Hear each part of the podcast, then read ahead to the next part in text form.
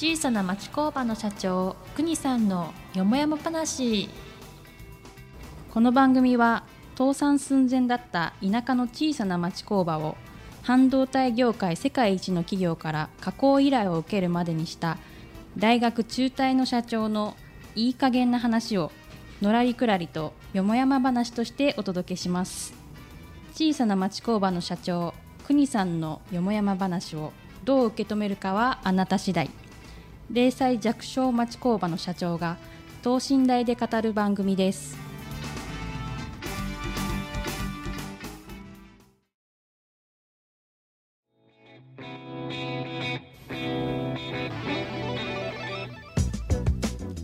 こんにちは。静岡人大学学長の石川正明です。栗さん今回もよろしくお願いいたします。こんにちは。栗さんねあのー今世の中これで9月入りまして、うん。もうちょっとでこう各企業も、まあ、内定式を迎えるなりしていて、おそうだね。だいぶこうリクルートのこう動きも出てくると思うんですけど、うんでもまあ、うんこれから動いてくる世代って本当に大変だと思うんうんですよ。うん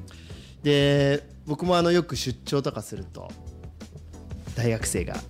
あの、ね、リクルートスーツを着て一生懸命こう履歴書書いて読み直してっていう姿を見るんですけど、うんうん。これどうなんですかね、あのー例えばですけど、まあ、企業によってはそこの企業に合わせた服装で行ったり、うんまあ、別にちょっと髪の毛もうん全員黒くしなくても、うん。まあ、時にはちょっと染まった子でもうん。いいんじゃないかなとかそういうのをすごく考える時があるんですけどちょっとそういう話って国さんにちょっと聞いてみたいなと思ったんですよ。よ。ね今年の甲子園なんかもさ、い。結構挑発っていうの？あの丸坊主じゃない学校がはい。結構ベスト8くらいも全部残ったりなんかしてはい。だし昔から僕思ってたのねなんで丸坊主じゃなきゃいけねえのかなってさ。はい。なんかこうなんかこうこうあるべきだみたいなさ。でそうこでも物事確かにこうあるべきだってことはもう大事だと思うんだけど、はいなんか誰が決めたんだろうねああいうリクルートスーツ。ってあんなの俺僕そのものはもう就職活動しなかったからね人のことは言えないんだけどああいうのっていつぐらいね。からあったのかね。ある、うん。石川さんの時どうだったの？僕らの時も 僕も すみませんあの同じでですねえ就職活動してないんです。よはい、なのでごめんなさいね。参考にならないんですけどでも同じ同じですよ。うん。やっぱそういうリクルートスーツを着てる人たちがやっぱり多かったんですよえね。うんただ今の、あのー野球の坊主の話もそうなんですけど、日本ってうん。そういうこうあるべきだ論みたいなのが多くて、うん。そうじゃないとなんかこうむしろダメみたいなのってないですかね。みんな同じじゃなきゃダメだみたいなうんそういうや傾向ないです。かた確かにはい。みんな同じでなきゃダメな時もあるだろうし、はい。ただ僕はねあのそれがなぜかっていう理由がわからないと嫌で、はい。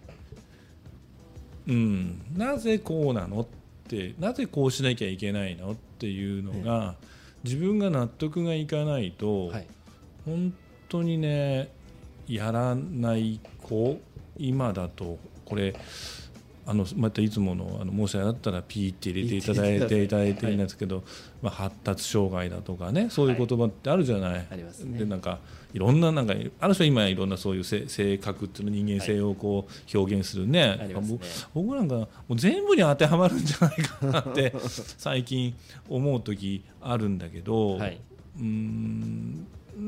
でも僕はあなるほどな。あそうか。っていうことをね、あのー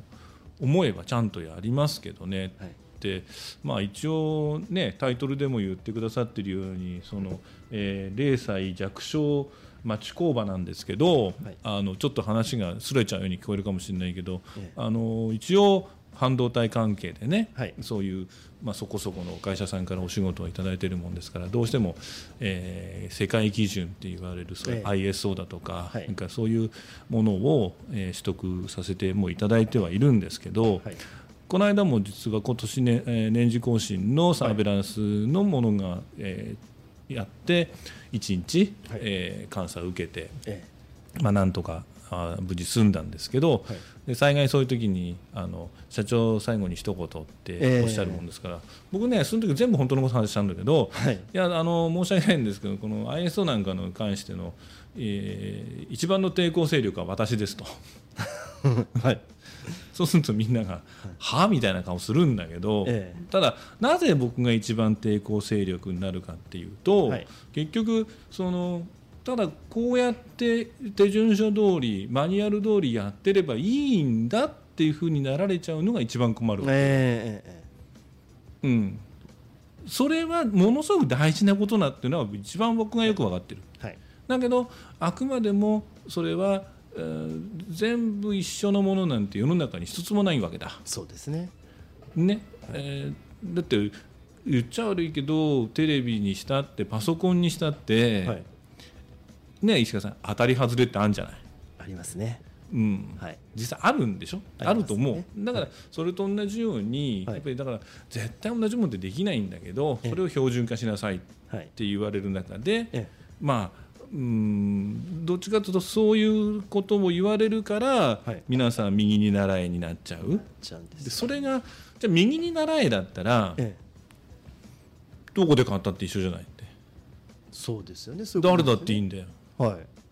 い。ね、はい、なんでうちみたいなちっぽけな町工場にお仕事が来るかっていうそのまあマジックって言ったら言い方悪いけど、はい、その不思議さっていうのはここだと思うのね、そういうことか。そっか。うん。だから僕は、はい、まあ正直まあ礼儀としてだから礼,、礼儀だけだよね。礼儀だからなんだっけな。えっとおしゃれは自分自身っていうか自分のためなんだよね。おしゃれはね、うん、身だしなみは相手に対する礼儀でしょ。はい、うん、でそういうことも全部分かっててやってんのっていう話さ。あ確かに。それが分かっててやってたら、伝わり方って違いますよね。全然。でしょ、はい。うん、だからまあ今だとなんだ？コスプレとかさ、はい、いいじゃんねあんな格好してたって。あいいと思います。プラモデルメーカーとかうんそうそうそうそういうところでね。ねそういうちょっとホビーのメーカーとか。そうだったらそういうようなさああいうコスプレなんかで行っちゃったって、はい、もうもう僕は「お前さん君面白い格好してきたね」って言って 非常に印象に残るよね。残ります残ります。そのそういうふうに、はい、それだけやる気があるっていうかね、はい、ここここで仕事させてくださいっていうことなんじゃないのかなって思うけどね。そうですよね、うん、なんか僕すごく心配なのは、うん、今のその私たちの子供世代とかって、うん、もう生まれた時に、うん、えー、東北の震災があってその他も災害が多くて、でコロナがあってとかっていうふうにこうなんていうのかな。本当に世の中が守りに入るような世の中で育ってきちゃったからなんかこうチャレンジしづらい環境っていうふうに聞いたんですよ。あそうなんですか、はい、だからそこに来てさらにみんな右に習いになっちゃうからなんかこう発明家とか起業家とかそういうのが日本人が今出にくいんじゃないかなっていうふうに思ってて。うんあのー、ねまあこれ多分地域性分かっちゃってるからあれですけど、はい、あのこここら辺も去年のね9月の台風で、ええ、特に清水の方は断水が1週間も続いて大変な思いされたんでしょうけど、はい、静岡地区も夜中から12時間ぐらい停電になって、ね、まだあの頃ね、ちょうど今頃だよね、はい、去年のね、だから9月ですね。だからその暑い昼間まだ暑かったけど、あの僕は車から、僕の乗ってる車が1500ワットのそのコンセントがついてるから、はい、そこからパソコンだとか w i f i の電源つないではい、でうちは井戸水なもんですからそのモーターもそこから取って、はい、で水も出して、でいろんな情報っていうのを取って。扇風機も回したりさすがにまだエアコンまではねちょっといかなかったけど、ええ、中にはまあ太陽光発電だとかやってらっしゃる方もいるでしょうしだからやっぱり災害が起きた時に、これちょっと語弊があるかもしれないけどただ待ってるだけっていうような人たちがちょっと多いんじゃないかな。よくね本当もうお叱り受けるかもしれないけどまあ70年住んでてこんなの初めてだよっていう話よく聞くじゃない。聞きますね。でも前回も言ったようにね70年なんて地球の歴史からやったらまばたきどこじゃない、はい、ないに等しい。ないに等しいですもんね。でしょ、だから何が起きるか分かんないっていうことをやっぱりでもまあ一つその70年の中でね学習することがあったら、よそでそういう災害があったらじゃあ自分たちだったらどうするんだろうとかね、はい、そういうこともやっぱ考えていくっていうこともあっていいんじゃないかなっていうさ。うそうですよね、でそういうことをねずっとね、はい、うち子供うちの子供たちに言っていくと、はい、よそのお子さんと変わっちゃうんだよね。ちょっと。はい、でそこが少しね、はい、うちの娘さんたちもうんまあそう反抗期っていう反抗期はさほどなかったのかもしれないんだけど、やっぱなんとなくこううんまあ父親の言ってることが分かんないっていうような時期もあったんだけど、はい、その時にやっぱり僕が言ったのは、はい、うんまあ、よその子さんをね、はい、あアヒルに例えちゃ悪いんだけど、まあ、醜いアヒルの子でええんじゃねえのかって言ってみて、まあ、少しなんとなく「うん」なんて言って、まあそのねけまあ、その結末っていうか、そういうものがどういうことかっていうのが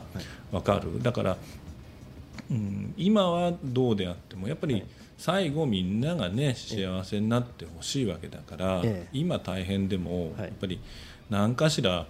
学習してやって、その同じ鉄を踏まないとかさ、っていうことなんじゃないのかな。そういうことですよね、うん、でも今の言葉を伺うと、うん、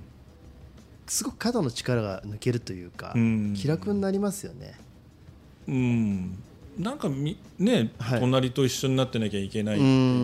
じゃなくて、はい、